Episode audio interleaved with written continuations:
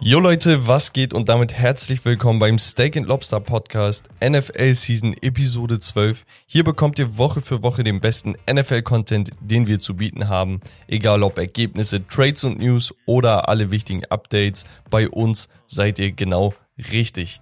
Und ihr erkennt es an meiner Stimme, ich bin wieder da und natürlich mit mir meine bessere Hälfte, Rommel. Das hast du schön gesagt. Ich habe dich auch vermisst, mein Lieber. Ich habe nicht gesagt, dass ich dich vermisst habe. Ja, aber ich habe das so rein interpretiert. Ja, ist, ist ja richtig. Ich weiß, dass du mich vermisst. Ist ja gut. Äh, nein, ich, ich, ich bin heiß. Gestern NFL gewesen, ähm, Week 7. Und deswegen sitzen wir auch heute wieder hier, damit wir mit Jungs euch drüber auch sprechen. Nochmal Shoutout an Herb und West, die Genau. uns ganz gut vertreten, so würde ich Ja. sagen. Gezwungenermaßen leider. Ähm, aber ja, wir werden jetzt wieder am Start sein, regelmäßig. Ist geplant, wenn nichts dazwischen kommt. Genau. Und ja, ich würde sagen, wir starten direkt rein. Wie immer mit den Highlights der Woche. Jawollo. Ne? Und da ist so einiges passiert. Yes. Was waren für dich so Dinge, die du unbedingt hervorheben wollen würdest? Dinge, die ich hervorheben will. Äh, ich glaube, ich hatte dir das geschrieben gestern oder in der Gruppe auch. Die Oldies lassen nach. Ich spreche hier von Brady und Rogers. Ähm, die, ja, die, die, die, die Spieler, die eigentlich im, im auch so im, im, man im Auge hat, die liefern auch weiterhin ab, zum Teil. Und ähm, es gibt Spieler, die einfach sehr konstant spielen. Und das ist, glaube ich, auch, finde ich, ganz oben bei uns jetzt das erste Highlight. Er ist einer der konstantesten, finde ich, seit den sieben Wochen. Beziehungsweise vielleicht ab Week 2. Sag doch mal den Namen jetzt, die Wir Leute. sprechen, warten. sprechen hier von Burrow. ähm, der hat Ja. ja. wieder die Bengals zum Sieg geführt. Sie stehen jetzt, glaube ich, 4 zu 3. Ähm, tiefer gehen wir nochmal drauf ein. Aber fantastische erste Halbzeit gehabt mit über 300 Yards, äh, drei Touchdowns. Also so das Spiel hätte da enden können und er hätte eine krasse Statline, weißt du? Ja. Aber der Typ kommt auf fast 500 Yards, Mhm. 481 am Ende. Und ja, mit Tyler Boyd und Jamar Chase hat er auch zwei Receiver, die beide über 120 jeweils gekommen sind. Jamar Chase mit zwei Touchdowns. Echt Hat stark. sich irgendwo mal bei einer Route, ich glaube in der ersten Halbzeit war das sogar noch, verletzt. Mhm. Kam dann später, glaube ich, nochmal rein. Und ja, Boyd mit über 150 oder so. Also das läuft auf jeden Fall sehr, sehr gut. Und ich muss ehrlich sagen, Burrow hatte so am Anfang der Saison ein, zwei Stinker, aber ich glaube, jetzt ist er komplett heiß gefahren. Ja, und es matcht auch mit dem Team tatsächlich. Ne? Ja. Also man merkt, so, das ist echt ein gutes Team. Die spielen echt gut zusammen. Da ist auch so dieser Team Spirit, den merkt man an. Das habe ich bei anderen diesen, diese Woche zum Beispiel gesehen, äh, wo ich mir dachte, "Hä, wo ist da die, die Teammotivation? Das hat Ja. mir so ein bisschen gefehlt. Ich weiß nicht, ob es einfach nur so augenscheinlich wirkte, aber für mich kam es bei einigen so rüber. Und äh, ja, deswegen großes Lob am Burrow. Auf jeden Fall ein Highlight oder das Genau. Highlight der Woche vielleicht schon. Wir hatten einige Quarterbacks, die ihr Comeback gefeiert haben. Unter anderem Dak Prescott gegen die Lions, direkt mit einem Sieg gekrönt. Ja. Taylor Heineke, der Quarterback der Commanders, der eine Zeit vor ein, zwei Jahren teilweise auch gestartet ist. For Okay, once. genau. Aber Der hat okay. jetzt wieder sein gespielt, Comeback, direkten Sieg gegen die Packers, auch nochmal stark. ja, obwohl, ja, ich fand seine Leistung eigentlich ziemlich scheiße, aber äh, es war aber dafür, ja, Comeback und so weiter, war es okay. Und er hat einen Sieg geholt, darum geht's am Ende. Genau. Ne? Und Ich, ich, ja, und ähm, wir hatten dein Quarterback noch Tour, Tour, in dem Late Night Game. yes. Genau. Der ja, Eine gute war- erste Halbzeit gespielt genau. hat. War- Dann Nein, solide. nichts. Ja, also war, war jetzt nichts Besonderes, aber du siehst, wenn ein Quarterback wieder da ist, was der für einen Impact geben kann und so. Ja. Also wenig, wenig kassiert, ja, den Sieg dann geholt.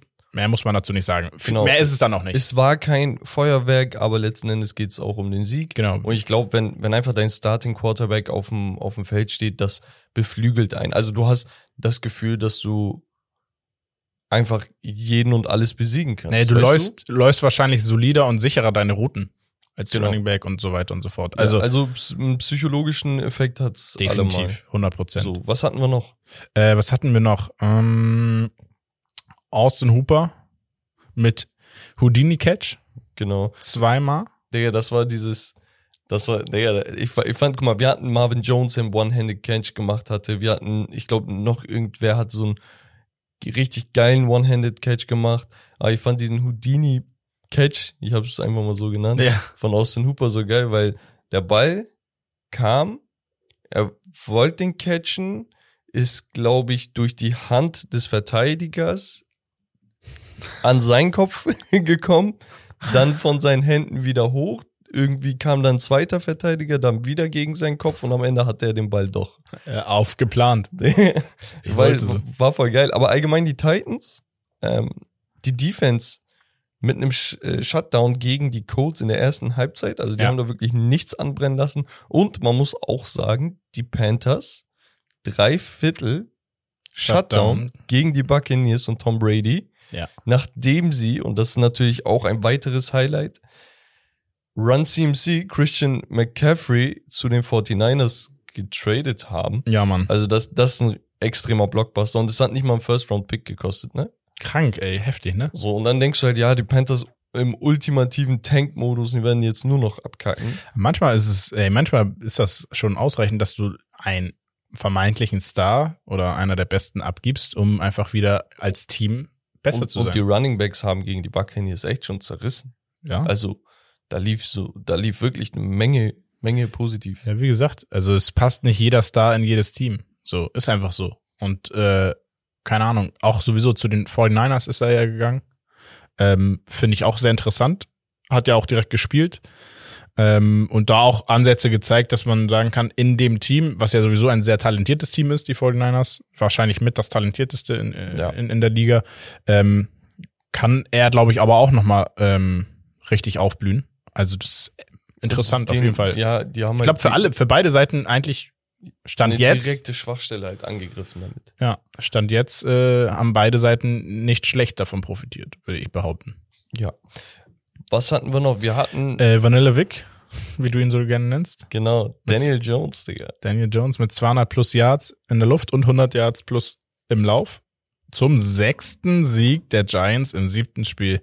Also die, oh, ich habe fast beleidigt. Die Giants von Herb, aber nur so auf auf auf äh, äh, American Style so the fucking Lions, Yeah. äh, the fucking Giants wollte ich sagen. Nein, ähm, die Giants unfassbar sahen gar nicht so gut aus, aber am Ende doch über über Also die es Bühne ist- gebracht und Digga, also es ist, weiß nicht, mittlerweile obligatorisch geworden, dass sie einen knappen Sieg feiern. Okay, das heißt, ich glaube, die haben, das war jetzt der dritte oder vierte äh, Sieg in Folge, wo sie einen Game-Winning Drive hatten. Also ein Spiel, wo auch wirklich ein Score letzten Endes entschieden hat, ob sie vom Sieger äh, vom Platz gehen oder nicht. Und ja, du musst halt Nerven haben. Und die haben Nerven auch stark. Ähm, genauso wie die, haben wir jetzt hier nicht stehen, ne? aber die Cowboys auch wieder mit einem Sieg. Ähm, genau. Und ich weiß nicht, ob du das gesehen hattest. Gegen die Jacksonville haben sie ja gespielt. Jaguars. Mhm. Oh, ich hab's richtig ausgesprochen. Bex hat mich vorher gefragt, ey, sag mal Jaguars. Jaguars. ähm, und sie haben ja, glaube ich, das war nicht mal ein Yard gefühlt. Der letzte äh, Spielzug der Jacksonville Jaguars ähm, konnten sie ja noch verteidigen, die Cowboys. Ich, das war eigentlich auch so ein Highlight, ne? Also echt so, das war, Ja, das war also die Defense, Zentimeter die Defense Touchdown. sowieso. Also da, Und, das sie hätten, und dann hätten sie ver nämlich verloren, weil, also angenommen, sie hätten äh, den Extra Point gemacht, dann wäre das Ding gelaufen. Dann hätten sie ganz knapp verloren und äh, brutale Defense dann am Ja. Ich gehe nochmal die letzten Highlights durch. Und Ja. zwar habe ich geschrieben, no Baker, no problem. PJ Walker, der Backup, Backup Quarterback eigentlich, sorgt äh, mit zwei Touchdowns und, und keiner Interceptions äh, für einen mächtigen Auftritt der Panthers gegen die Buccaneers. Wie gesagt, ohne Christian McCaffrey und ja, mit einem überraschenden Sieg. Kenneth Walker von den Seahawks ist eine absolute Maschine. Ich glaube, das sollte jetzt jedem klar sein. Ja, okay, da kommen wir gleich nochmal. Er ist der drauf zu sprechen. zweite Rookie in der Franchise-History der Seahawks mit über 150 Yards und zwei Touchdowns in einer Saison und hatte eine 74 Yard Bombe, Digga, um das Spiel einfach mal kurz und knapp zu beenden. Und der hat die Wochen zuletzt schon echt geliefert. Rashad Penny war ein wenig angeschlagen und deswegen hat er die Chance immer mehr bekommen. Ja. Und jetzt sollte er sich mittlerweile wirklich als Nummer eins etabliert haben, weil wenn das so weitergeht, Krank. ist er eine absolute Maschine. Ja. Kam aus Michigan vom College, Mhm. ein Second Round Pick, Draft Pick. Und Geil. ja, viel, viele meinten schon, er, er hat Star Potential. Man muss nur sehen, ob er sich hinter einer guten oder schlechten O-Line entwickeln kann. Und man muss sagen, die beiden Tackles der O-Line von den Seahawks sind beides Rookies. Das heißt, du wusstest gar nicht, in welche Richtung sich das Ganze Also entwickeln Rookie, kann. Rookie, Rookie. So.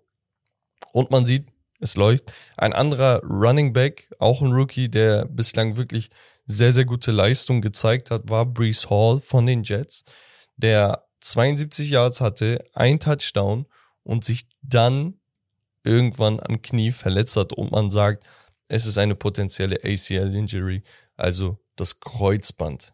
Der ist wahrscheinlich raus für das ganze Jahr. Ja. Und wir hatten auch Ärgerlich. einen weiteren Running Back, Josh Jacobs von den Raiders mit einem Hattrick, drei Touchdowns, 143 Ganz Yards stark. erlaufen, quasi im Alleingang dafür gesorgt, dass man die Texans waren das, glaube ich, besiegt. Mhm. Genau. Ein weiteres Highlight vielleicht noch zum Abschluss, Mahomes, muss man immer wieder mal erwähnen. Ja, 423 Das ist ja Yards. schon fast ist schon klassisch. standardmäßig zwei Receiver gehabt, die über 100 Yards haben. Yep. Und ja, Yes, das waren so die Highlights. Tiefer gehen wir gleich drauf ein.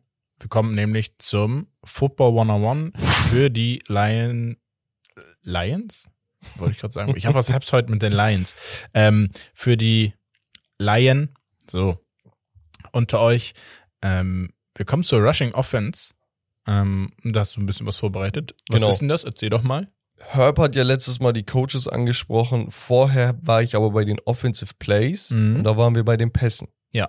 Dort wollte ich anknüpfen und zwar habe gesagt, okay, die Pässe haben wir jetzt abgehakt, mehr oder weniger. Wir hatten verschiedene Routen, Post Routes, Corners, Slants, Play Action, so eine Sachen. Und jetzt geht's halt um die Running Plays, okay? Wir haben die letzten Male die offensiven Passspielzüge gehabt. Jetzt geht's darum, was wir erlaufen. Erstmal ist es wichtig zu verstehen, dass der Ball Carrier, so nennt man den, Mhm. Der Spieler ist, der den Ball meist vom Quarterback bekommt und der Läufer ist. Okay? Ja. Diese sind meist Running Backs, Halfbacks, Fullbacks. Okay? Eigentlich brauchst du nur Halfback und Fullback zu verstehen, weil Running Back und Halfback mehr oder weniger dasselbe ist. Fullbacks sind meist primäre Blocker. Okay? Mhm. Nur, dass sie nicht in der O-Line stehen, sondern zwischen der O-Line und dem Quarterback oder so. Oder manchmal ergänzen sie die O-Line. Die haben so eine variable Rolle. Ja. Es kann natürlich aber auch sein, dass beispielsweise ein Quarterback à la Lamar Jackson den Ball läuft oder ein Wide Receiver im Stile eines Debo Samuel von den 49ers. Da wird das ja auch ganz, ganz oft gemacht. Also ein Ballcarrier kann im Grunde genommen eigentlich fast jeder sein. Ja. So, jetzt kommen wir zu den Spielzügen, okay? Da habe Mhm. ich so einige rausgenommen. Ich lese erstmal alle vor. Ich glaube, ich mache die Hälfte und die Hälfte dann nächstes Mal. Wir haben Blast, Counter, Draw, Off-Tackle, Pitch, Reverse, Slant, Sweep und Option. Und die ersten 1, 2, 3, 4 gucken wir uns mal heute an und die nächsten 5 machen wir dann nächstes Mal. Und wir starten beim, warte mal, Blast habe ich gar nicht drin, komischerweise. Doch, habe ich hier. So, wir starten beim Blast, okay? Und das ist eigentlich ein Spielzug, der ausgelegt darauf ist, schnell wenig Yards zu bekommen. Ja. Okay, es ist kein, kein Play, wo du unbedingt ganz, ganz viel Yardage rausbekommst, aber wenn du gut und gerne mal, keine Ahnung, du bist bei drei und zwei, Genau. Okay, so wird's Third Down, neun, neun, genau. neun First Down haben. dann bietet sich sowas an. Normalerweise ist der Spielzug, geht der Spielzug davon aus, dass der Fullback, also der, den ich meinte, ne, ein Block stellt für den Running Back und der greift dann quasi die Defensive Line an. Es ist im Grunde genommen nicht mehr. Okay? Geht meist so ein bisschen über die Außen. Mhm. So, das ist ein Blast Play. Dann kommen wir zum Counterplay. Und der impliziert ja schon was. was glaub, kannst du dir irgendwas darunter vorstellen? Counterplay? Ja. Äh, pf, keine Ahnung. Also ein Counter ist ja immer so ein Counterattack. Move, der irgendwie mit Reaktion zusammenhängt, also Aktion, Reaktion. Ja. Und genau diese Aktion, Reaktion möchte der Quarterback an dieser Stelle quasi provozieren. Okay. Okay? Der Quarterback wird versuchen, ja, mehr oder weniger den Ball an den ersten Running Back zu übergeben. Mhm. Tut er aber gar nicht. Er täuscht schaut, an. Genau, er täuscht an, schaut, wie die Defense reagiert und meist zucken die dann und dieses Zucken, diese Millisekunde reicht schon für einen zweiten Running Back, der den Ball dann tatsächlich bekommt, ein paar Yardages rauszubekommen. Okay.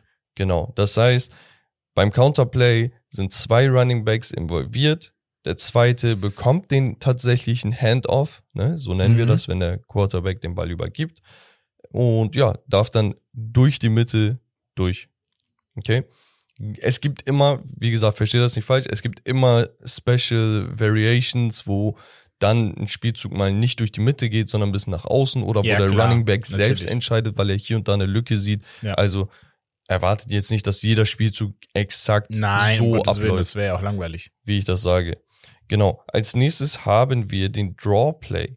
Okay? Und Draw, wenn ihr wisst, was das ist, heißt ja irgendwie was wie ziehen und so weiter. Und zwar geht's beim Draw Play darum, dass angetäuscht wird, dass kein Laufspielzug kommt, sondern tatsächlich ein Pass. Mhm. Das heißt, die O-Line wird gleichzeitig auch dementsprechend handeln, okay? Ah, okay. Weil beim, bei der Pass Protection ist die O-Line natürlich ein bisschen anders aufgestellt oder üben eine andere Technik aus, als wenn sie versuchen, da Lücken aufzureißen, damit da ein Running Back durch kann, ne? Mhm. Und hier sieht es dann halt so aus, als würde man einen Passspielzug machen. Der wird aber nur angetäuscht und der Quarterback übergibt den Ball dann dem Running Back, der dann von hinten versucht, die Lücken zu erkennen. Drawplay ist sehr, sehr gut für Running Backs, die sich die Lücken selber zurecht schnibbeln können. Weißt du, also Nick Chubb beispielsweise ist ein Quarterback, er nimmt sich Zeit bei seinen Läufen. Running Back. Achso, Quarterback habe ich gesagt? Ja. Okay. Running Back, sorry. Ähm, der, der nimmt sich genug Zeit und rennt dann durch. Natürlich ist er auch ein Bully und schnell und Ja, ja. Aber man sieht das bei ihm, er ist, wirklich sehr gezielt, seine Routen. Genau. läuft. Und diese, diese Millisekunde ist wirklich nicht viel Zeit, ne? Die reicht dann tatsächlich für ihn, um diese Lücken zu sehen. Mhm. Und ja, letzten Endes zieht er dann durch. Und ähm, die O-Line natürlich, das, das verlangt ein bisschen viel von denen ab, ne? Mhm. Weil erst musst du wirklich so handeln, als würdest du Pass verteidigen. Dann switcht du aber um. Du musst gleichzeitig, du hast ja keine Augen im Hinterkopf. Musst gleichzeitig erahnen, wann der Running Back wohin geht und sowas. Muss schon sehr, sehr viel richtig laufen. Aber es ist ein sehr, sehr geiler Spielzug. So, und dann hätten wir noch den letzten und das ist der Off-Tackle. Sagt dir das irgendetwas? Nee. Mal, wenn du überlegst, was sind denn Tackles? Was haben wir gesagt? Die Offensive Tackles sind ja meist der Left und Right Tackle. Das sind die Leute, die in der O-Line protecten. Ja. Jetzt hast du aber ein Off-Tackle-Play. Okay, das heißt, es ist nicht die O-Line, die als Tackle fungiert und einen Block stellt, sondern ja, entweder der Fullback oder der Tight End beispielsweise, okay? In diesem Spielzug gibt es einmal den Running Back, den Fullback und auch ein Tight End, okay? Und der Mhm. Tight End und der Fullback werden beide als zusätzliche Blocker genutzt, okay? Und das hilft natürlich dem Running Back dann, sich ein paar Lücken mehr zu erschließen, kann aber auch für Karambolagen sorgen, ne? Also Ja, wenn, wenn da sehr, sehr viel ist, dann kommst du halt nicht durch. Und du gehst halt davon aus, dass dein Tight End und dein Fullback den Block auch richtig setzen. Es gibt tatsächlich Tight Ends, die sind sehr, sehr gute Blocker. Auf den einen oder anderen kommen wir bestimmt noch zu sprechen. George Kittle beispielsweise von den 49ers gilt als überragender Blocker, weil er das auch todesernst nimmt einfach. Und bei sowas ist das halt geil, ne? Wenn du weißt, ey, mein Thailand ist nicht nur ein Thailand, sondern kann mehr, hast du halt natürlich auch mehr Optionen hier in der, in der, sowohl in der Pass Protection als auch in der im Off-Tackle-Play. Mhm. Genau. Das heißt, wir haben jetzt ein, zwei, drei, vier Sachen, die wir jetzt mehr wissen. Ich gehe nochmal durch. Einmal der Blast für kurze Yardages, okay. Einmal der Counterplay, wo der Handoff zum ersten angetäuscht wird und der zweite dann durchläuft. Genau. Dann hatten wir den Draw Play. Ich täusche einen Pass an, laufe aber tatsächlich. Und der Off-Tackle, wo du einfach weißt, da kommen noch mal zwei solche Beschützer vor meinem Running Back, die den Weg frei machen sollen. Ja. Genau. Geil. Und nächstes Mal können wir dann einfach weitermachen. Sehr gut. Das wir. war's von Football 101. 101. Presented by Bags. Bags. Bags. Jo. Äh, genau. Wir kommen zum Spiel. Meine Aufgabe diesmal gewesen. Und ähm, das Spiel heißt Would You Rather. Mhm. Ähm, ich hoffe, ich habe es richtig verstanden, wie du das meintest, aber ähm, ich stelle dir jetzt immer die Wahl zwischen zwei Spielern und du musst dich für einen entscheiden. Und ich habe das aber eher aufgebaut, tatsächlich, also Hauptthema ist, haben wir hier ein paar Quarterbacks Mhm. und am Ende einfach dir zuliebe natürlich auch nochmal äh, äh, ein Running Back Duell, ähm, wo ich eigentlich schon die Antwort kenne, aber trotzdem das äh, aufgrund der Statistiken dieser Saison ähm, das schon eigentlich äh, relativ auf Augenhöhe sehe. Ähm, Bin gespannt. und der Klassiker, der, der fällt jetzt auch zu Beginn der Quarterbacks. Wer kann das sein? Nein, ja, also der andere Klassiker kommt auch nochmal. Äh, Ähm, und zwar starten wir, wie es wahrscheinlich die meisten diskutieren zurzeit, Patrick Mahomes oder Josh Allen. Ja. Typischer Klassiker. Das ist so der Klasse. Ich weiß, deswegen, ich wollte erstmal so einsteigen. Wenn es nicht typisch wäre, wäre es Von kein Klassiker. Eigentlich, also, ne, wir sprechen gerade, glaube ich, von den beiden besten Quarterbacks derzeit in, in, der, in der Liga. Also Ja. von, von, von der Leistung, die sie bringen. Ja, also ich würde vielleicht, die Jungs haben letzte Woche über MVP-Kandidaten und sowas geredet. Da würde ich tatsächlich einen Jalen Hurts auf jeden Fall noch Credit geben für die aktuelle Leistung. Aber Er macht nicht so es, viele Jahre halt, ne? Er läuft aber mehr. Ja, so, klar. Also das ist halt so, Genau, ja. ja, auch ein Da bisschen. kommen wir auch noch zu drauf zum Thema Laufen. Oh, okay.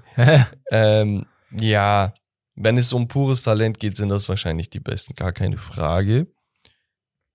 Aber ich denke an Patrick Mahomes führt kein Weg vorbei. Äh, ohne Scheiß. Er hat, es gibt, es gibt ein Quarterback-Rating, okay? Mhm. der sich aus den Versuchen und den Completions, den Yardages, den Touchdowns zu Interceptions und sowas ergibt. Und dann hast du pro Spiel immer so, so ein Rating. Und Patrick Mahomes, und das habe ich eigentlich auch in der Geschichtsstunde noch drin, hat den höchsten Quarterback oder das höchste Quarterback-Rating der Geschichte. Der, der, Ja, also der nicht- freaking nicht- Geschichte. Es nicht- geht nicht um jetzt.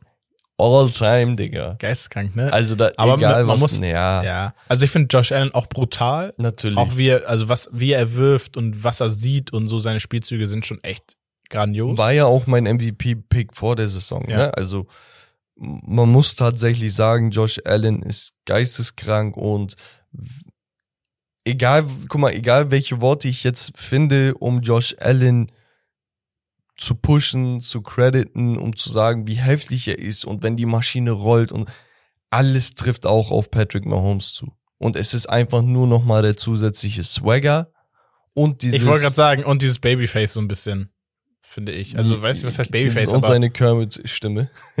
nee, ähm, es ist einfach das Gesamtpaket um ihn herum stimmt halt. Und er hat halt auch schon Chip. So, weißt du, also er hat halt, wurde MVP. Weißt du, also er hat halt Ja. gerade noch mehr geleistet einfach. ja, ja. Aber Josh Allen ist vielleicht derjenige, der Kopf an Kopf Jahr für Jahr mit ihm kandidiert.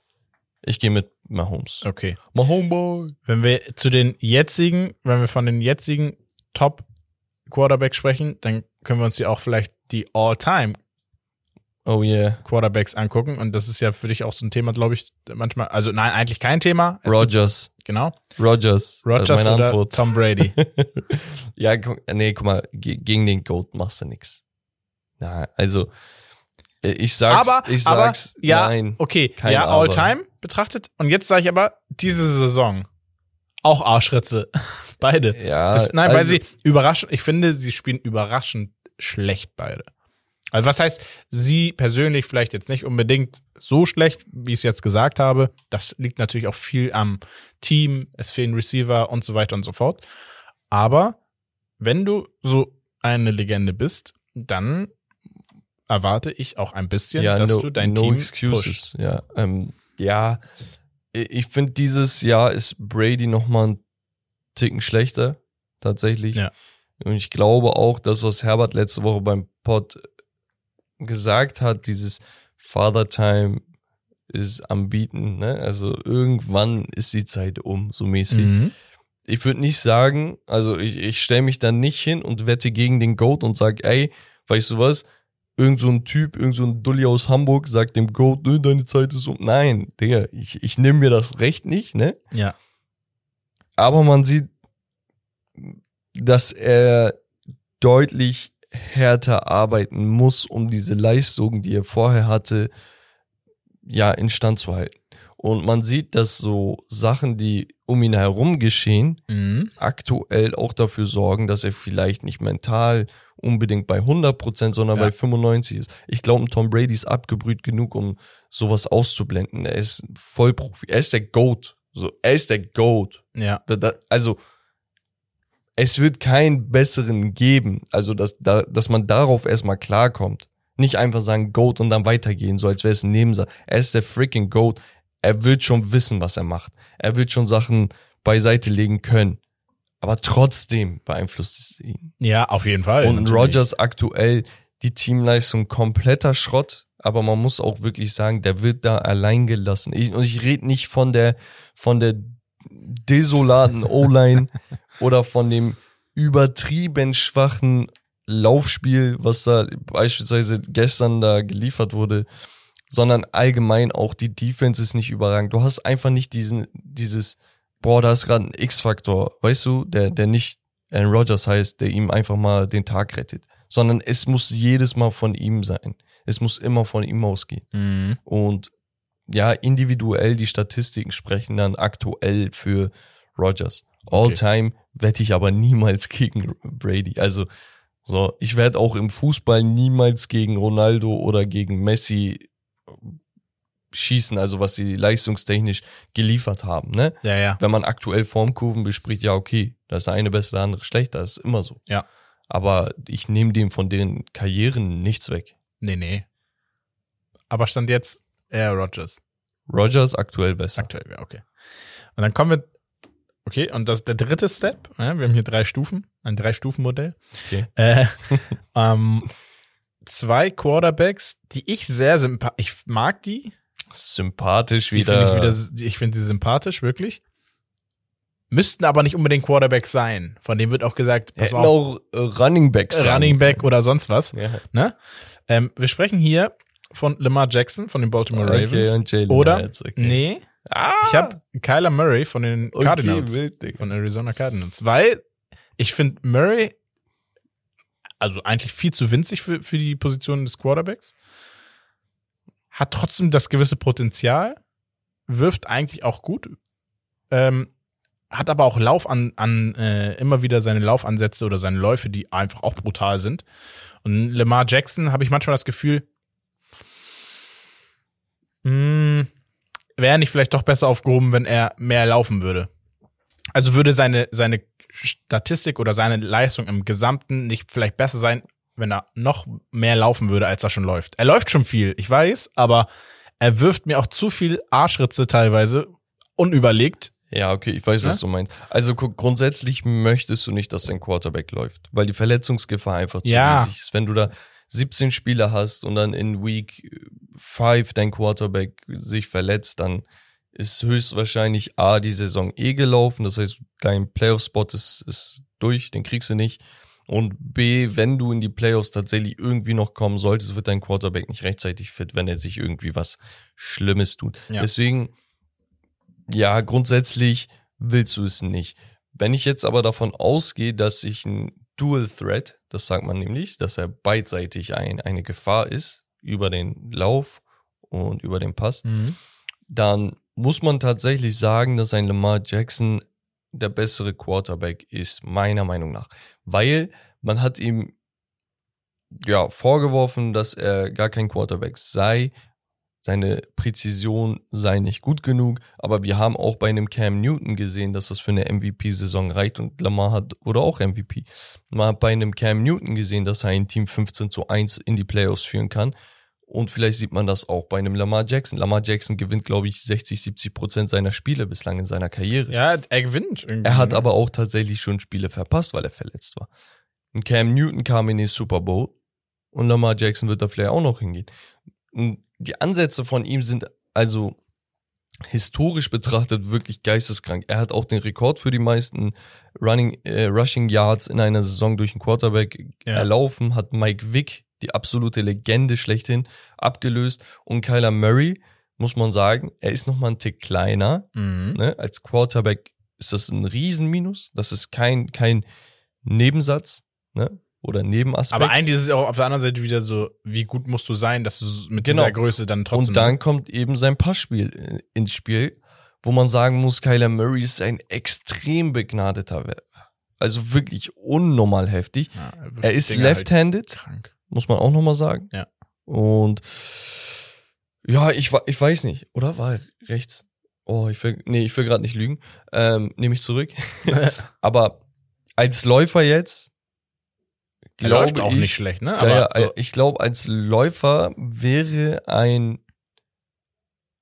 Kyler Murray vielleicht sogar der bessere Läufer. hm. Äh, Man, man sieht es nur nicht so oft, weil er halt so ein guter Werfer ist. Deswegen wirft er halt öfter. Aber ich glaube, wenn er notgedrungen mehr laufen müsste oder wenn das Playbook so ausgerichtet werden würde wie in Baltimore, dann würde er auf jeden Fall viel geilere Stats im Lauf oder über den Boden auflegen. Nichtsdestotrotz, ich gehe immer mit Lamar Jackson. Okay. Ich, bin, ich bin so ein Groupie.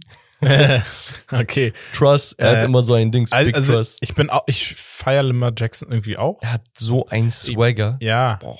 das ist halt so, ich finde Murray einfach, weil er halt so klein ist, auch irgendwie viel Sympathie kriegt er ab dadurch. Und seine Würfe sind, die sind echt brutal präzise, ne? Also er, die ballern auch richtig. Das zack. Ding ist bei, guck mal, bei, bei Lamar Jackson habe ich kein Problem mit seiner Mentalität. Der Typ wurde Heisman-Winner in Louisville Mhm. im College, hat komplett zerrissen, soll gedraftet werden und im Draft Combine labert jeder Scheiße über seine Position. Ich, ich will das eigentlich gar nicht so lange ausrollen, aber ich muss das loswerden, weil mich das extrem triggert. Und dann sagen die, ja, als äh, Wide Receiver wäre er besser, als Running Back wäre er besser, weil er kann nicht werfen, er ist so, mm, eh, dies, das. Und dann gibt's ja auch diese 40-Yard-Dashes, ne? Wo Ja. man so dieses sprinten muss und so. Und da meinte er, mache ich nicht. Es gibt ja ein Combine, wo so verschiedene Sachen ge Ja, getestet ja. werden. Und er meinte, mache ich nicht. Weil wenn ich das mache, ich werde diese und diese Zeit auflegen und dann werden mich die Leute zwingen, eine andere Position auf, anzunehmen. Und er meinte, ich bin Quarterback. Ja. Das Team, das mich picken möchte, wird ein Quarterback picken. Und auch so eine Sachen, er ist so unorthodox. Er hat zum Beispiel keinen Agenten, sondern er macht das mit seiner Mutter. Weißt du, also er, er lässt sich von draußen nichts sagen, weil das, was die Leute von draußen immer gesagt haben, war Bullshit. Dann Ja. kommt er in die Liga hinter Joe Flacco damals noch Mhm. so, der, der ein Held da ist, weil er den Super Bowl gewonnen hat, übernimmt mitten im Jahr das Team, bringt ihn in die Playoffs, bricht Rekorde. Er wird, ich glaube, das Folgejahr oder da, genau, ich glaube, das Folgejahr darauf wird er MVP und zeigt eigentlich allem, was er drauf hat. Und er meinte im Draft, er wurde in der ersten Runde als 32. Pick gepickt. Das Mhm. heißt, der letzte Ja. in der ersten Runde. Und der letzte von fünf Quarterbacks, das war die Klasse mit Baker Mayfield auf eins, auf Platz drei Sam Darnold, der auch bei den Panthers ist, aber nicht zum Zug kommt, weil die komplett reingeschissen haben beide. Ähm, Josh Allen war dabei, Mhm. Josh Rosen, der, der ist auch ohne Verein und jetzt äh, Lamar Jackson, der krasseste so Ja. äh, nach Josh Allen. Aber so dieses Ding, er hat einfach dieses Mindset, weißt du, und er meinte damals im Interview direkt vor Ort beim Draft, meinte er, die, die Baltimore Ravens haben die beste Entscheidung gemacht, die sie äh, im Draft machen konnten. Und ich werde diesem Team einen Super Bowl bescheren. Und er hat diesen fucking Drive und du siehst, von Jahr zu Jahr zu Jahr wird er besser. Natürlich Ja. ist er nicht der beste. Nein, äh, nein, nein, Passer. nein, ihm fehlen einige äh, so at some attitude, wollte ich gerade sagen, Attribute, äh, wollte ich, darauf wollte ich hinaus. Aber genau weil er so individuell ist, wie er ist, das ist manchmal entscheidend in einer Saison. Es gibt Saisons, wo gewisse Spielertypen einfach genau passen. Ja. So, und das, du gewinnst dann auch nur genau diese Saison, den, den äh, Super Bowl. Ja, und das reicht. Ne? Aber das für die reicht. Geschichtsbücher. Genau. Okay, äh, damit das Spiel auch langsam zum Ende kommt, aber habe ich noch einen für Achso, dich. du hast noch einen. Ja, und zwar, wir sprechen über Running Backs. Es kommt dein Lieblings-Running Back natürlich zu, zu sprechen. Ähm, weil die beiden, glaube ich, mit die besten Statistiken haben derzeit. Oh, ich ahne schon. Und zwar sprechen wir über Nick Chubb Und Saquon? und Saquon Barkley. Boah, ganz, ganz Weil- schwierig. Also beide, äh, Nick Chubb 740 Yards, Saquon Barkley 726 Yards. Aber, was spricht für Nick Chubb? Definitiv acht Touchdowns, Saquon Barkley vier Touchdowns. Äh, Im Schnitt, Average, haben sie äh, Nick Chubb fast sechs, 5,9, 5,9, ja. Saquon Barkley aber auch 5,1. Ähm, also Ja, also da brauche ich gar nicht viel sagen. Also ich glaube, nee, wirklich, also die Statistiken sprechen da für Nick Chubb.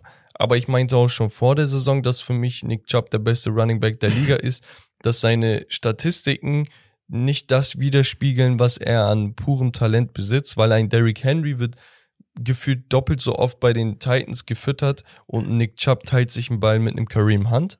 Ja. So, es, es tut dem Ganzen eigentlich nicht Genüge zu sagen, dass Nick Chubb der Bessere ist, weil er ist absolut der Beste, meiner Meinung nach. Und das, da kommen wir auch noch später zu sprechen, das kannst du in der Geschichtsstunde wieder, kannst du dir so ein bisschen schon mal zusammen äh, Ja. puzzeln, worum Ja. es dann geht. Es geht um Statistiken. Und er ist statistisch gesehen einer der besten, die wir jemals gesehen haben. Und dann nochmal zu Saquon. Ich habe gestern das Spiel der Giants nochmal gesehen und ich bin ehrlich, es sah so aus wie so ein. Die Bears hatten damals eine goldene Ära, ne? Mhm. Die Chicago Bears. Und die hatten Peyton als äh, Running Back und der ist einfach durch die Gegner durchmarschiert, weißt du? Und du hattest so das Gefühl, dass die Leute von ihm abprallen und sowas. Und dann dachtest du dir, Digga, wie kräftig ist er und sowas. Dann realisierst du aber, Digga, der ist nicht so extrem kräftig. Der ist nur verdammt athletisch. Er ist unnormal schnell. Und dann siehst du aber, okay, die Leute prallen ab, aber er hat auch plötzlich so Moves, Digga. Weißt du, so, Mhm. Digga, diese Shiftiness von links nach rechts. Und ich habe einfach, ich sehe Saquon und ich denke an diesen, äh, an diesen Running Back und ich denke mir, Digga, Saquon, wenn er sich die letzten Jahre nicht verletzt hätte, der hätte so viele Rekorde gerade gehabt, weil er ist dieser Spiel, er wurde im Draft, nochmal für dich und unsere Fans draußen, die, die das damals nicht mitbekommen haben, er wurde im Draft an zweiter Stelle im ersten, in der ersten Runde gepickt. Geisteskrank. Ein Running Back. Das ist die Position, die am leichtesten zu ersetzen ist, weil jeder irgendwie laufen kann. Weißt du, oder irgendwo schnell ist oder kräftig ist. Die picken ihn an zweiter Stelle, weil er so verdammt talentiert war. Hat erstes Jahr im Lauf- und Passspiel insgesamt über 2000 Yards gemacht. Als Rookie. Komm, Mhm. Digga, komm mal klar drauf. Dann verletzt er sich ständig. Jetzt ist er endlich da. Ich gönn's ihm unnormal. Ich denke, er wird dieses Jahr als einer der Top 3, Top 4 Running Backs beenden. Wenn er gesund bleibt, ja. Aber meine Spitze steht fest. Ja. Nick Chubb. Absolut. Finde ich in Ordnung. Ist Ja. Augenweide. Ist in Ordnung. Okay, das war das Spiel. Would you rather? Ja, Ähm, geil. Ein bisschen Quarterback-lastig, aber ich dachte mir, ja, man geht so die aktuellen Stars, über die man immer spricht, die Altstars, die einfach zurzeit echt nicht abliefern. Ähm, und dann noch einfach welche, die so, so ein bisschen, ja, positionsfremd gesehen werden von vielen, die einfach woanders noch sehr talentiert sind in anderen Bereichen. Und Nee, war, war ein geiles Spiel. Sehr schön. Ähm, ich würde sagen, dann machen wir weiter und zwar gehen wir mal noch mal ein bisschen tiefer in die Analyse rein. Der Week 7, die Spielergebnisse und ähm, vorweg, die Patriots gegen die Bears spielen erst morgen. Ja, also sind also nicht Bestandteil dieser Episode. Ähm, ist aber jetzt auch kein Highlight-Spiel, würde ich behaupten. Ähm, ich gehe davon aus, dass die Patriots das tatsächlich machen, aufgrund der Leistungen der letzten Wochen. Ähm, aber wir wissen ja, Überraschungen sind immer wieder Mhm. äh, am Start. Ähm, wir starten aber mit dem äh, Thursday Night Game. Und zwar gewinnen die Cardinals mit Kyler Murray ähm, gegen die Saints äh, in einem wirklichen Feuerwerk mit 42 zu 38. eben noch im Auto auf dem Weg hierhin ins Büro Ja, mit dir gequatscht und gesagt, wie kann dieser Dalton vier Touchdowns werfen, aber auch drei Interceptions Genau, in einem Spiel? Also ja, geil, was was ist das? ja, hatte Also- tatsächlich sogar eine Pick Six und die hat Dean, DeAndre Hopkins, Nuke Hopkins nennt man den auch, Nuke ist so sein Spitzname. Den hat der sogar gecallt. Er ist Wide Receiver, einer der besten, also wirklich allerbesten, vielleicht unserer Generation, so der Ja. letzten Jahre auf jeden Fall. Der war ja gesperrt, weil er versehentlich irgendwie was zu sich genommen hat, was nicht erlaubt war oder irgendwas, Mhm. keine Ahnung. Und auf jeden Fall Comeback gemacht, direkt auch dominiert mit 103 Yards und sowas im ersten Spiel, überhaupt kein Rost gezeigt. Und der meinte, als sie dann draußen saßen zu seinen, zu seinen Jungs, Interception. Er sagt, Interception. Und die gucken ihn so an. Er sagt, Interception. Das, das wird eine Interception auf den. Und dann siehst du, zack, Dalton wirft, und das war gegen Ende Spiel, knappes Spiel. Zack, gepickt in die Endzone für sechs. Und ja, mehr oder weniger hat's das Spiel dann schon so vorentschieden. Ja. Und ja, die Cardinals mussten das Spiel gewinnen. Das war wichtig, damit sie überhaupt noch im Rennen sind für die Playoffs. Ja. Weil gegen die Saints jetzt nochmal so irgendwas liegen zu lassen, wäre Bullshit. Deswegen, ja, verdientermaßen. Ja. Und ich freue mich für Hopkins, weil ich glaube, da wird so einiges noch auf uns zukommen. Also Kyler Murray und er, wird schon geil. Wir hatten auch die Ravens gegen die Browns. Ja. 23 zu 20 für die Ravens ist es ausgegangen. Yes. Und ich habe mich bisschen, ich entschuldige mich, gestern drüber aufgeregt, dass Jacoby Brissett seit drei, vier Wochen nur noch Schmutz spielt. Und nein, er spielt nicht nur Schmutz. Er spielt ganz okay, aber die Fehler, Ja. die er macht, sind spielentscheidend. Ja, das ist es halt. Also er trifft in entscheidenden Momenten oder Spielphasen meist nicht die richtige Entscheidung. So, und das Problem ist, dass die Browns, guck mal, ich habe ja auch Sympathien für die Seahawks, ne? Weil die Seahawks waren so das Team, mit wodurch ich überhaupt so angefangen habe, die klar. NFL ja zu schauen und ja. zu lieben und sowas. Und ey, ich sag ganz, ganz ehrlich, ne? Browns auf eins, Seahawks auf zwei für mich. Mhm. Also ich kann nicht sagen, dass ich nicht für die Seahawks route. Ja. So. Und bei den Seahawks sehe ich aber Spiele, die sie, wo sie sich absetzen und wo sie gewinnen und so wei- also weißt du, ich habe so, Mhm. okay, die verlieren auch mal. Aber wenn sie gewinnen, dann, dann ist es so offensichtlich, dass sie gewinnen. Und bei den Browns habe ich das durch, ne, Gefühl, durch das du hast kein Spiel, wo, wo du dich absetzt. Auch wo du, wo du verlierst, bist du so knapp am Verlieren. Und das ist einfach scheiße. Und deswegen sind diese kleinen Fehler wirklich ausschlaggebend für Sieg oder Niederlage. Ja, ich und du, ich weiß nicht, ob du, ich habe ja am Anfang gesagt, ich, es gibt so einige Teams, wo ich das Gefühl habe, so, da ist so diese, dieser Spirit so ein bisschen raus zur Zeit. Das ist nicht so dieses, ey, geil, Touchdown, bam, man freut sich. Ja, weil worauf. Das, bei den Browns hatte ich das Gefühl, Nick Chubb hat den ersten Touchdown im Spiel gemacht. So ein, zwei Leute sind hingegangen, aber das war nicht so. Die haben sich, also ich habe das Gefühl gehabt, hä? Okay, ihr freut euch nicht mal, dass ihr gerade einen Touchdown gemacht habt. So, das war wirklich so ein bisschen, als wenn sie wüssten, ja, wir haben zwar einen Touchdown, aber das wird heute wieder ein Akt und Ja. äh, wahrscheinlich äh, am Ende des Tages auch wieder irgendwie, wo wir uns an den Kopf fassen und sagen, warum schon wieder wir? Ähm, also so, so fühlt sich so ein bisschen an. Ne? Es ja, ist jetzt, so es ist fühlt nicht, es sich auch nicht, als Fan an. nichts äh, katastrophales, aber es ist jetzt auch nichts Geiles. Also es ist so, man hängt echt in der Luft bei den Also, Browns. guck, ich meinte ja vor zwei Wochen oder so, ey, ganz ehrlich, wir hätten jetzt auch 4 und 2 sein können. Oder 5 und 1 oder irgendwas. Jetzt sind wir, glaube ich, bei 2 und 5.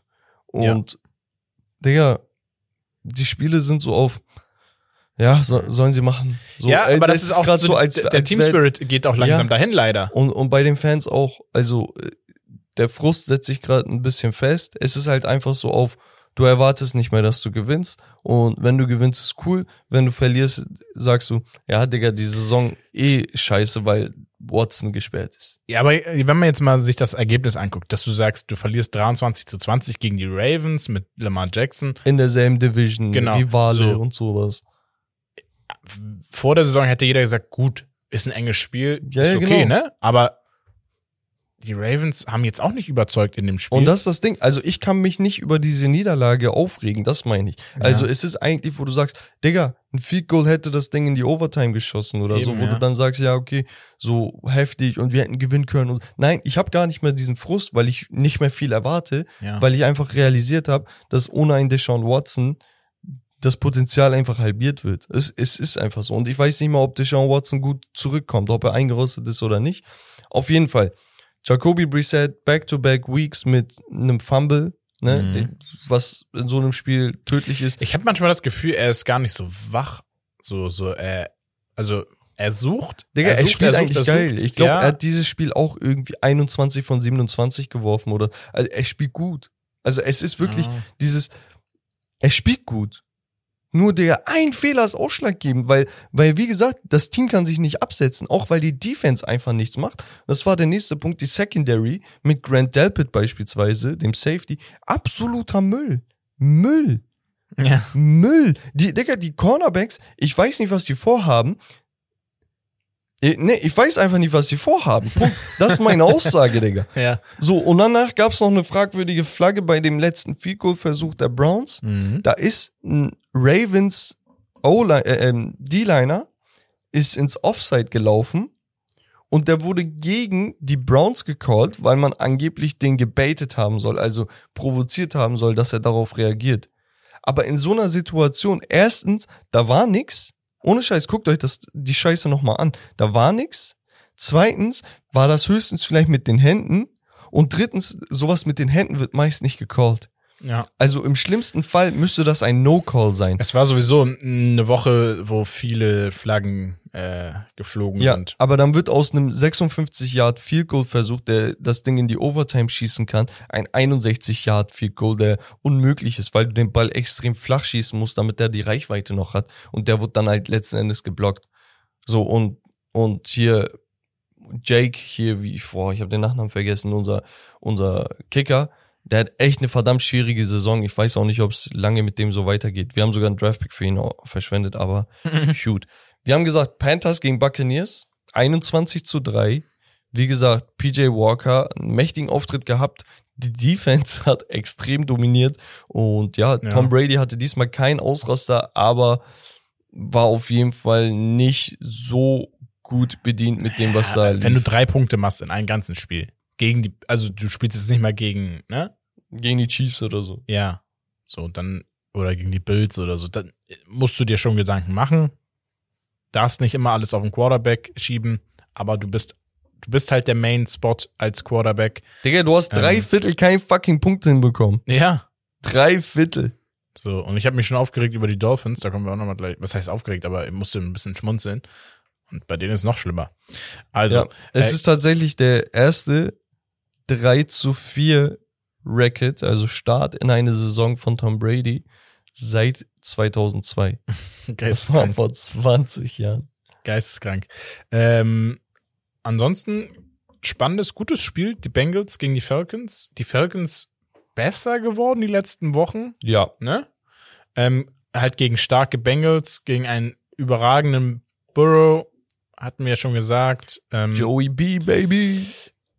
Fast 500 Yards geworfen, drei Touchdowns ähm, Zur ja, Halbzeit. zur Halbzeit über über 300 Yards geworfen und ja, Also, Also, der, genau, er, wie gesagt, das Ding, war, dann. das Ding Und war das eigentlich das in der halt, ne? Halbzeit schon entschieden. Und dass er danach noch immer noch, keine Ahnung, auf 481 kommt am Ende, es zeigt halt einfach, dass die, dass die hungrig sind, dass die den Drive haben.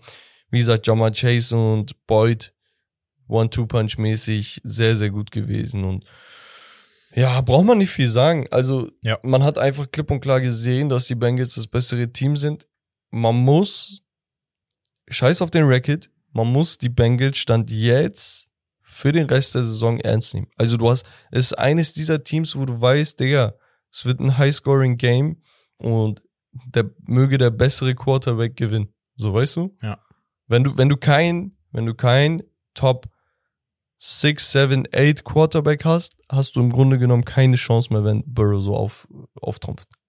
Du hast keine Chance. Der ist, also wenn er abgeht, dann geht er ab. Also das ist echt dann schwer auch. ihn zu verteidigen, wenn er gute Er ist, Receiver er hat. ist überragend, Digga. Ähm, wir machen weiter und zwar mit eines der Überraschungsteams, würde ich schon fast sagen. Es war ein Pflichtsieg, muss, muss man auch so sagen. Die Cowboys gewinnen mit 24 zu 6 gegen die Lions, gegen die Detroit Lions.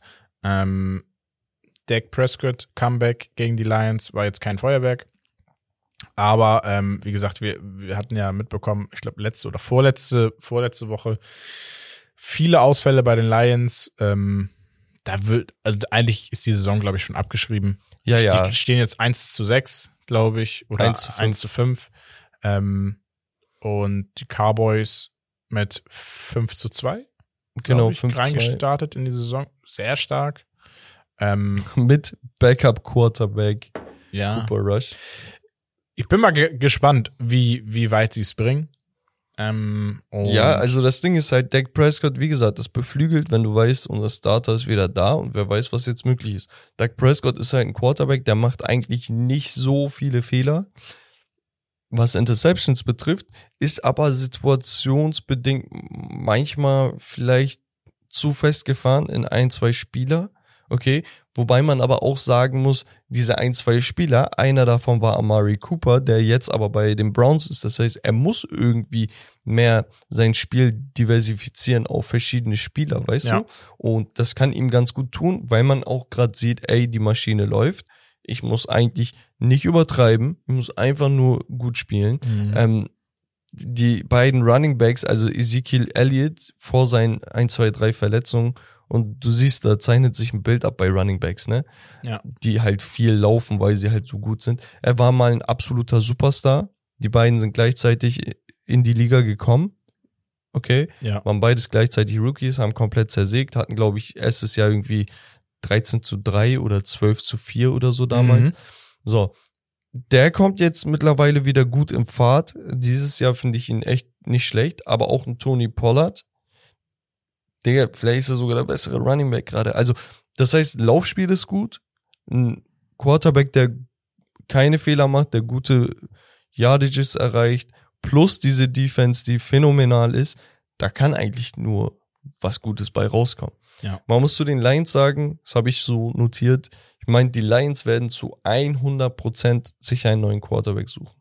Und ob das dieses Jahr ist oder nächstes Jahr, bin ich mir nicht sicher, aber Goff macht gefühlt nur noch schlechte Reads und Interceptions und Ja. auch wenn seine Stats nicht so extrem mies sind, ist sein Situational Game einfach nicht gut genug. Also wirklich, du schaust dir manchmal Sachen an und denkst dir, Digga, warum hat er den gerade dahin geworfen? Also so Mhm. dieses, ich weiß nicht, was in seinem Kopf vorgeht, aber er hat gute Ansätze, wo du denkst, boah, stark. Und er hat auch gute Spiele. Ja. Aber es ist so dieses Up and Down, Up and Down, Up and Also du gewinnst mal wegen ihm, aber du verlierst auch ganz oft wegen ihm. Mhm. Und das möchtest du eigentlich nicht. Nee, nee. Du willst halt, dass es eine Teamleistung ist. Ja. Ähm, aber also ich bin echt gespannt, was mit den Cowboys grundsätzlich auch passiert. Die Lions, wie gesagt, ist für mich schon abgeschrieben. Ähm, nächstes Spiel, die Jacksonville Jaguars gegen die Giants hatten wir schon 17 zu 23. Die Giants mit einem sehr starken äh, ja, Defending oder einer sehr starken Defense gegen Ende oder kurz vor Schluss äh, konnten sie noch den Touchdown verhindern Ja. und sich somit den Sieg äh, sichern. Ähm, wie gesagt, du hattest, wir hatten es ja schon angesprochen, Saquon Barkley, äh, 110 Rushing Yards, äh, dein Vanilla Vic dominiert mit 202 Yards, 107 im Lauf, ein Touchdown. Und, Digga, äh, Vanilla Vic Movement hier. ja, Was geht ab? Ja, ähm, man muss auch sagen, also die Defense der Giants einfach sehr, sehr diszipliniert, sehr dominant. Lassen gefühlt in keinem Spiel so mehr als 20, 25 Punkte zu. Also, das heißt, im Grunde genommen muss dein Running Back Zeit von der Uhr nehmen, dein Quarterback muss das Spiel managen und dann hast du's. Und Digga, mich hat vor allem bei, bei Trevor Lawrence gestört, er hat so Pässe forciert. Er hat ganz, ganz oft gerade gegen Ende des Spiels so Pässe über seine linke Schulter geworfen, wo ich dachte, ey, da ist gar kein Window. Da ist wirklich nur ein Receiver, der hat ein One-on-One-Matchup mit einem, mit einem Defensive Corner oder einem Linebacker und du forcierst den Ball jetzt da rein, weil das der natürlichste Wurf ist, ne? Also über die linke Schulter zu werfen, das ist halt einfach für einen Rechtshänder das, das Entspannteste. Aber es war so irgendwann so, Bro, wenn da die, das Window nicht ist, kannst du es einmal, zweimal versuchen, ne? Aber, Mhm. Digga, dann, dann versuch ein bisschen andere Wege zu finden. Also ich glaube, äh, bei den, also ich glaube, vor dem Spiel wurde sogar gesagt, dass die äh, Giants gar nicht der Favorit sind für den Sieg. Ich weiß gar nicht warum.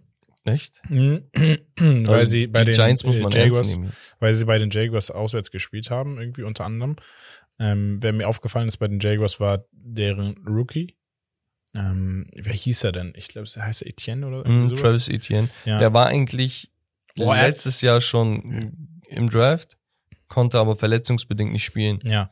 Ähm, Ist ein Teamkollege von Trevor Lawrence Ja. gewesen. hat äh, recht früh mit einem Touchdown und hatte dann eigentlich schon den zweiten Touchdown eigentlich so gut wie gefangen, hat den Ball dann leider verloren. Und dann hat er ja so ein bisschen, ich weiß nicht, ob, ob's, ob's er, ob er es mitgenommen hat im Kopf. Ähm, dann ist er so ein bisschen mehr abgetaucht, hat aber eine positive äh, ja, Partie eigentlich abgeliefert. Ja, ja, der- ne? der das war- der war gut, der war, war- war ganz interessant. Das war so ein kleiner äh, ja, Lichtblick für die Jacksonville. Und ähm, ja, Giants, ich bin gespannt, wie, wie die weiter marschieren werden. Genau, wir hatten die Commanders gegen die Packers 23 zu 21. Wie gesagt, haben wir Gegen angesprochen. Elend, eigentlich. Rogers Comeback-Versuch scheitert beim Debüt von Taylor Heineke, der Wentz ersetzt, nachdem der operiert wurde, weil er einen Fingerbruch, ich glaube sogar in der Wu- im Wurfarm, in der Wurfhand äh, hatte. Heineke mit zwei Touchdowns und einem Pick Six. War okay. Also ganz ehrlich, aber, aber manch- auch manchmal ein oder zwei Interceptions geworfen. Genau, ich, ne? die, die Pick Six halt Ja, äh, ja. als Interception. Ähm, aber sonst war da jetzt nicht viel. Green Bay's Rushing Offense äh, absolut desolat. Und ja, das liegt, ich glaube, vor allem auch an der O-Line, weil, ey, auch ein Aaron Rodgers hat nicht viel, viel Zeit bei seinen Würfen. Er hat, wie gesagt, gegen Ende versucht, ein Comeback zu starten, hat dann richtig geilen Ball aus dem Lauf an seinen Running Back äh, geworfen, Aaron Jones. Ja. Der hat den auch mies gef gefangen, also wirklich die Balance, die er da hatte, sehr, sehr stark. Aber du musst halt auch laufen. Also es ist sonst zu berechenbar und die konnten einfach nicht laufen, aber gut. Wir hatten dann noch die Titans gegen die Colts, 19 zu 10. Die Titans Defense, wie gesagt, mit einem Shutdown in der ersten Halbzeit. Austin Hooper mit diesem Houdini-Catch.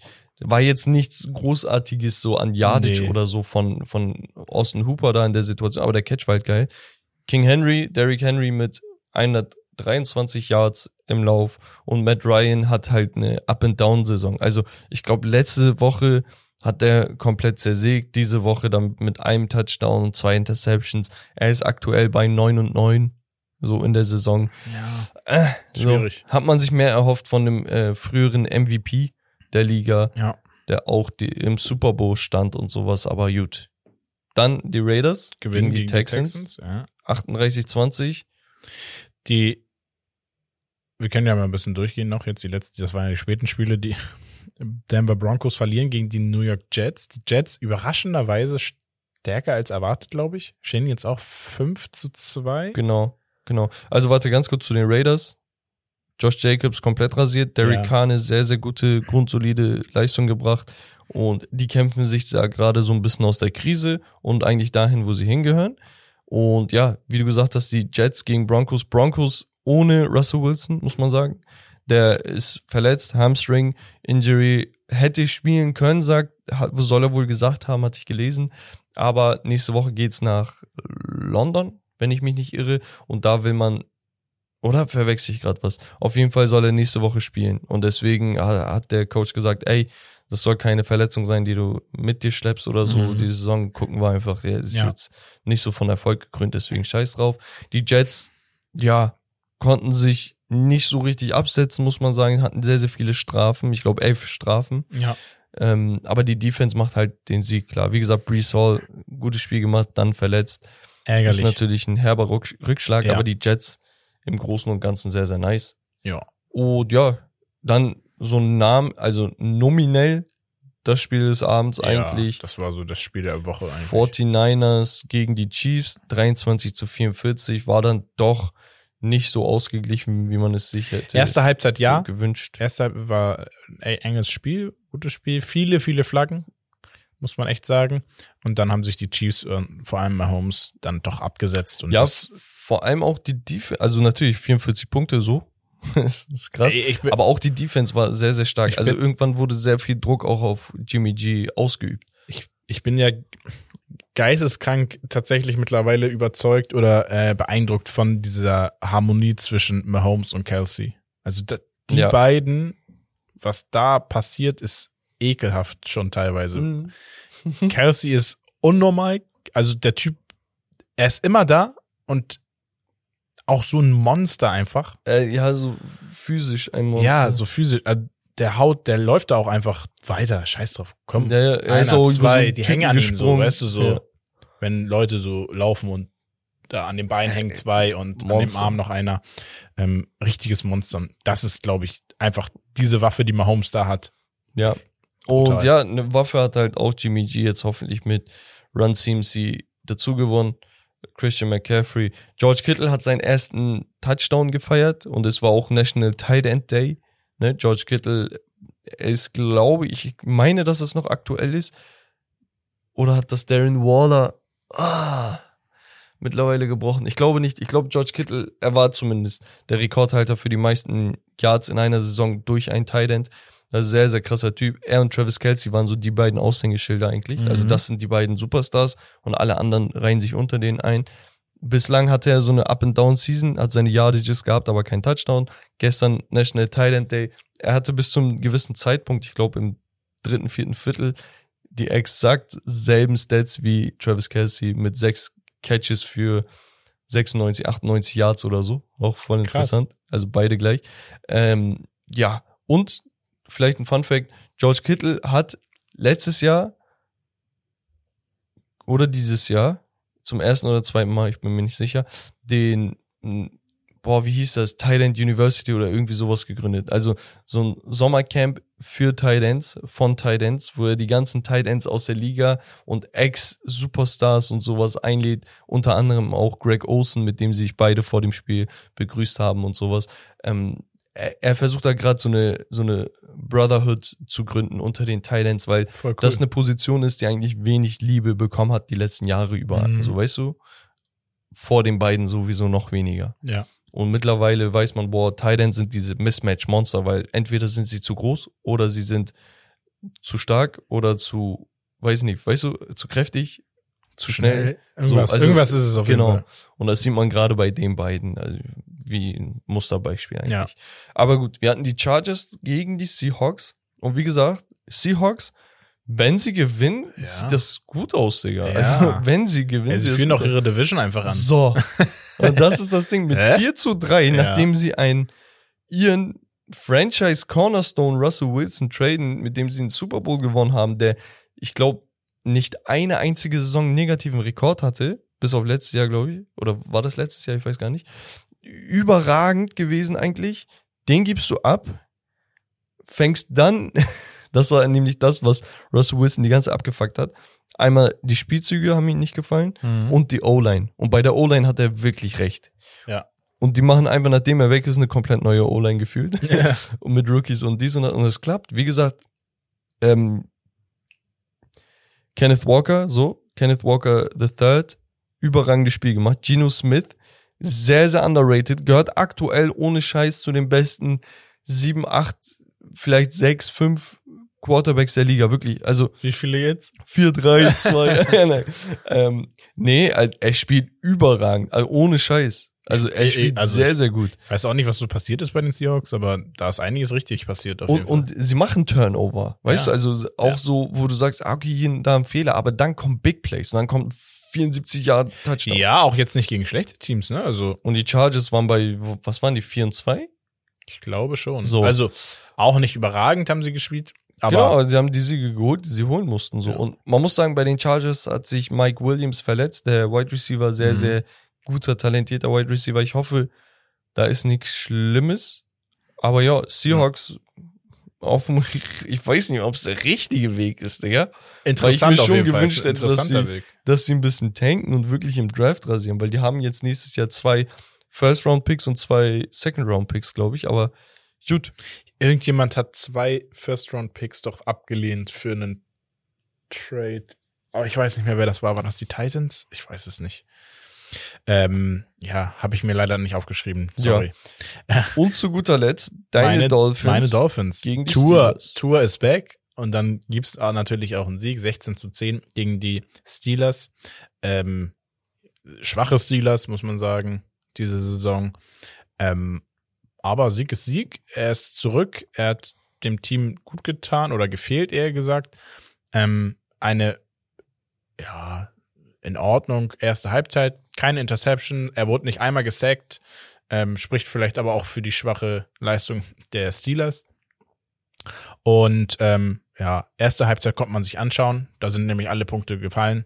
Ab der zweiten Halbzeit gab es nicht einen einzigen Punkt mehr ja, in das diesem Ding Spiel. ist, Kenny Pickett ist noch nicht so weit, dass er spielen kann. Also drei Interceptions wieder geworfen. Er hatte einen Touchdown, gut, aber weiß ich nicht. Die Defense war ja bemüht. Sie, sie, wie gesagt, die, die haben ja auch die, die Dolphins bei 16 Punkten gehalten. Ja. Also Ist, ist keine Schande, aber Digga, offensiv ist das eine Komplettkatastrophe. Tour sah hingegen komplett in Ordnung aus. ja, Kein, keine, keine Berge aber versetzt, aber Nö. musste auch nicht. solide. Hatte, glaube ich, einen Touchdown, 200 Yards und das war's. Ja. Mehr brauchst du auch im Grunde genommen nicht. 236 oder so Vor allem nicht, ja. wenn die Defense den Gegner bei 10 Punkten hält. Oder wenn, wenn, ja, wenn Kenny Pickett die Offense bei 10 Punkten hält. Ja, wenn nicht einmal zu dir einer durchkommt, dann hat Ja. das, also das ist schon, musst du erstmal hinkriegen.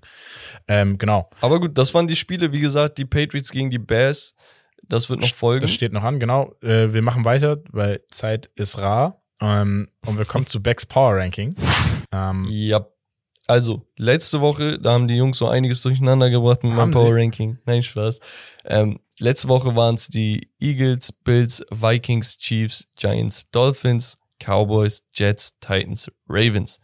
Diese Woche unverändert Platz 1 und 2. Ich fange einfach so an diesmal. ja, ist in Ordnung. Beide Teams haben eine Bye Week, das heißt, sie spielen diese Woche nicht. Okay? Oder haben nicht gespielt. Aber Ich hätte gesagt, vielleicht, obwohl ich hätte gedacht, dass du vielleicht sagst, ah, aufgrund Nee, nee, nee. dadurch. Nee, nee. Also, das sind die be beiden besten Teams der Liga. Ja, okay. So. Auf Platz drei habe ich die Chiefs, weil Ja. gegen die 49ers, ich meine, die beste Defense statistisch gewesen, hast du einfach 44 Punkte mal so eben gemacht. Du hast keinerlei Schwächen irgendwie bewiesen. Natürlich gibt's da hier und da immer Verbesserungsbedarf, Natürlich, aber, aber- das war für mich ein kleiner Statement-Sieg. Deswegen ein Platz hoch auf Platz drei. Mhm. Finde ich in Ordnung. Das heißt, die Vikings fallen, die Vikings fallen, aber weil sie eine Bye Week haben und ich von vornherein immer noch nicht so ganz überzeugt bin von denen, weil Aber- die Siege immer so Ja. eine Duse-Siege sind. Und aus der Vorwoche, es äh, im, im Windschatten bewegt sich ein Team mit, Genau. mit den Chiefs und wandern somit auch einen Platz nach oben. Genau, richtig. Und das sind die New York Giants. Also bei, bei 6-1 mal jetzt keine Faxen nee. mehr. Aber ganz ehrlich, so fragt ihr mich persönlich, sage ich euch auch, ey, nee, da sind acht Teams, die sind auf jeden Fall auf dem Papier viel, viel besser. Also ja, aber viel, Stand jetzt, viel besser. Ja, aber Stand jetzt. Aber Digga, die Typen sind A von äh, Brian Dayball geisteskrank gecoacht. Die Defense ist verrückt gut. Äh, ohne Scheiß richtig gut. Und danach hast du noch hier Vanilla Vic und Saquon Barkley. So, es läuft halt einfach. Es läuft. Wenn die 6-1 sind, wer bin ich, dass ich mich da hinstelle und sage, nee, aber da ist noch 5%, das Team ist da besser. Nee, Digga, ganz ehrlich, hast du einen 6-1-Record? Hast du einen 6-1-Record? Ja. So. Brauche ich nicht viel sagen. Die Vikings fallen zwei Spots, wie gesagt, runter, deswegen, weil sie eine Bye Week haben, auf Platz 5. Auf Platz 6 habe ich die Cowboys. 5 zu 2. Und jetzt mit der Ankunft von Dak Prescott ist das natürlich ein gewisses Momentum, das dieses Team hat. Die Defense hat den Gegner wieder dominiert. Ne? Mhm. Also, ich weiß nicht.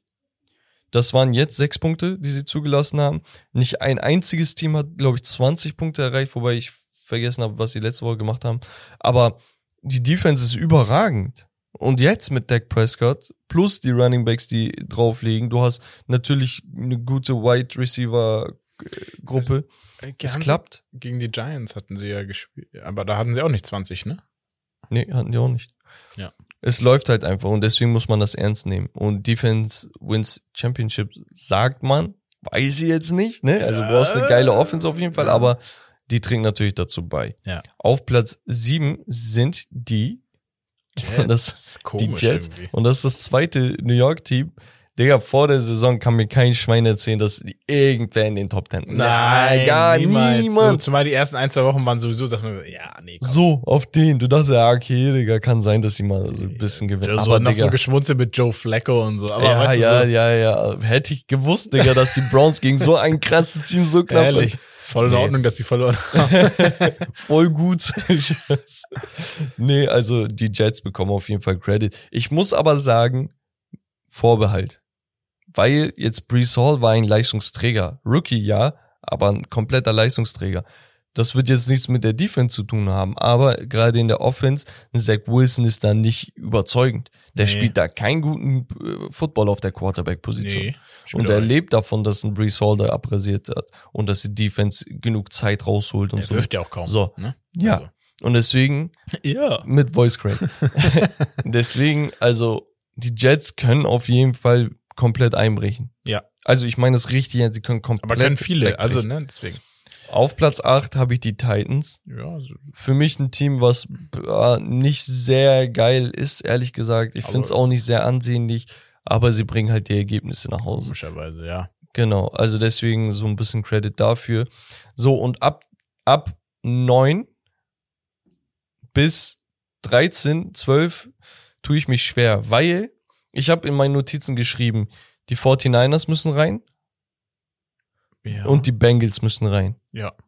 Und die Rams sind eigentlich eine honorable Mention. Mhm. Ich habe jetzt aber auch noch die Ravens und die Dolphins. Okay? Und ich denke, ich weiß nicht, ob ich die Ravens oder die Bengals reinhauen soll. Ich habe so momentummäßig, glaube ich, auf Platz 9 die Bengals drinne.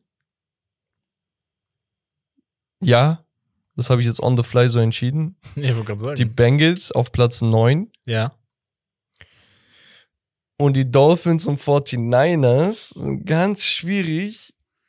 Aber weil ich dich mag, hau ich die Dolphins auf Platz 10. Dolphins auf Platz 10 haben aktuell gewonnen, die 49ers aktuell verloren, aber ich glaube, die 49ers werden auf jeden Fall eine Siegesserie mal hinlegen. Vielleicht sehen wir auch bei die Seahawks drin, ne? wer weiß. Ja, also Platz 1 bis 3 Eagles, Bills, Chiefs. Das ist eigentlich im Grunde genommen das, was sich durch die gesamte Saison durchzieht. Und deswegen ist das für mich auch ein Ja. Punkt. Digga, das sind die konstantesten Teams. So, und danach, wie gesagt, die Giants und die Cowboys mit Momentum und die anderen Teams so irgendwo dazwischen. Und das war's vom Becks Power Ranking. Nice. So, und zum Abschluss. Haben wir einen Abschluss Ja. der Geschichtsstunde? Eigentlich äh, wird es schwierig zeitlich, aber Ich kann die Geschichtsstunde auch nächstes Mal machen. das wäre für mich auch in Ordnung. Okay, ja. Er schmunzelt schon so hässlich. Aber ja, was wir auf jeden Fall versprechen können, glaube ich, dass ich wir, hatte so geile Stats dabei. dass wir nächsten oder diesen Sonntag wieder live sein werden auf Twitch. Ja, das Mit könnt ihr euch auf jeden Fall reinziehen. Week 8 ähm, sind ein, zwei ganz gute Spiele dabei. Auch jetzt, ich, also seit jetzt dieser Week und die nächsten ein, zwei Weeks, ja, immer mal wieder ein, zwei Highlight-Spiele, aber nicht mehr dieses, oh, wir haben fünf geile Spiele. Ähm, aber trotz, trotz dessen, es sind immer wieder Überraschungen da und gerade deswegen äh, ist das auch mal gut, wenn du vermeintlich nicht so viele Top-Spieler hast, ähm, dass du dann wieder so ein bisschen Spieler siehst, Teams siehst und ähm, dadurch wieder auch auf dem Schirm hast. Ja, Und genau. genau. Das heißt, folgt uns auf Twitch und sonst natürlich auch auf YouTube, auf TikTok, Instagram, Instagram sowieso. Also wenn ihr Bock auf Interaktion mit uns habt, dann folgt uns da überall und lasst gerne eine Bewertung da, sowohl auf Spotify als auch bei Apple Podcast. Das hilft nämlich, damit wir in den Rankings höher kommen. Und da sind wir ganz, ganz gut dabei eigentlich. Ja. So Sport, in der Kategorie Sport haben wir letztens die Top 20 deutschlandweit geknackt, Rommel. Ich weiß nicht, ob du das Uh. mitbekommen hast. Ja. Ähm, und da nochmal ein riesen Shoutout an Nein, jeden da draußen und vielen Dank. Ein vielen Dank auf jeden Fall. an jeden da draußen. Ähm, das macht, macht, hey, was ist denn hier los? Äh, musst Da, das macht Lust. Da macht gut, macht Spaß. So. Hat Spaß gemacht. So. Ihr wisst, was ich meine, Leute. Ich liebe euch. Das war's von Steak and Lobster. Das Beste vom Besten. Wir sehen uns beim nächsten Mal. Haut rein.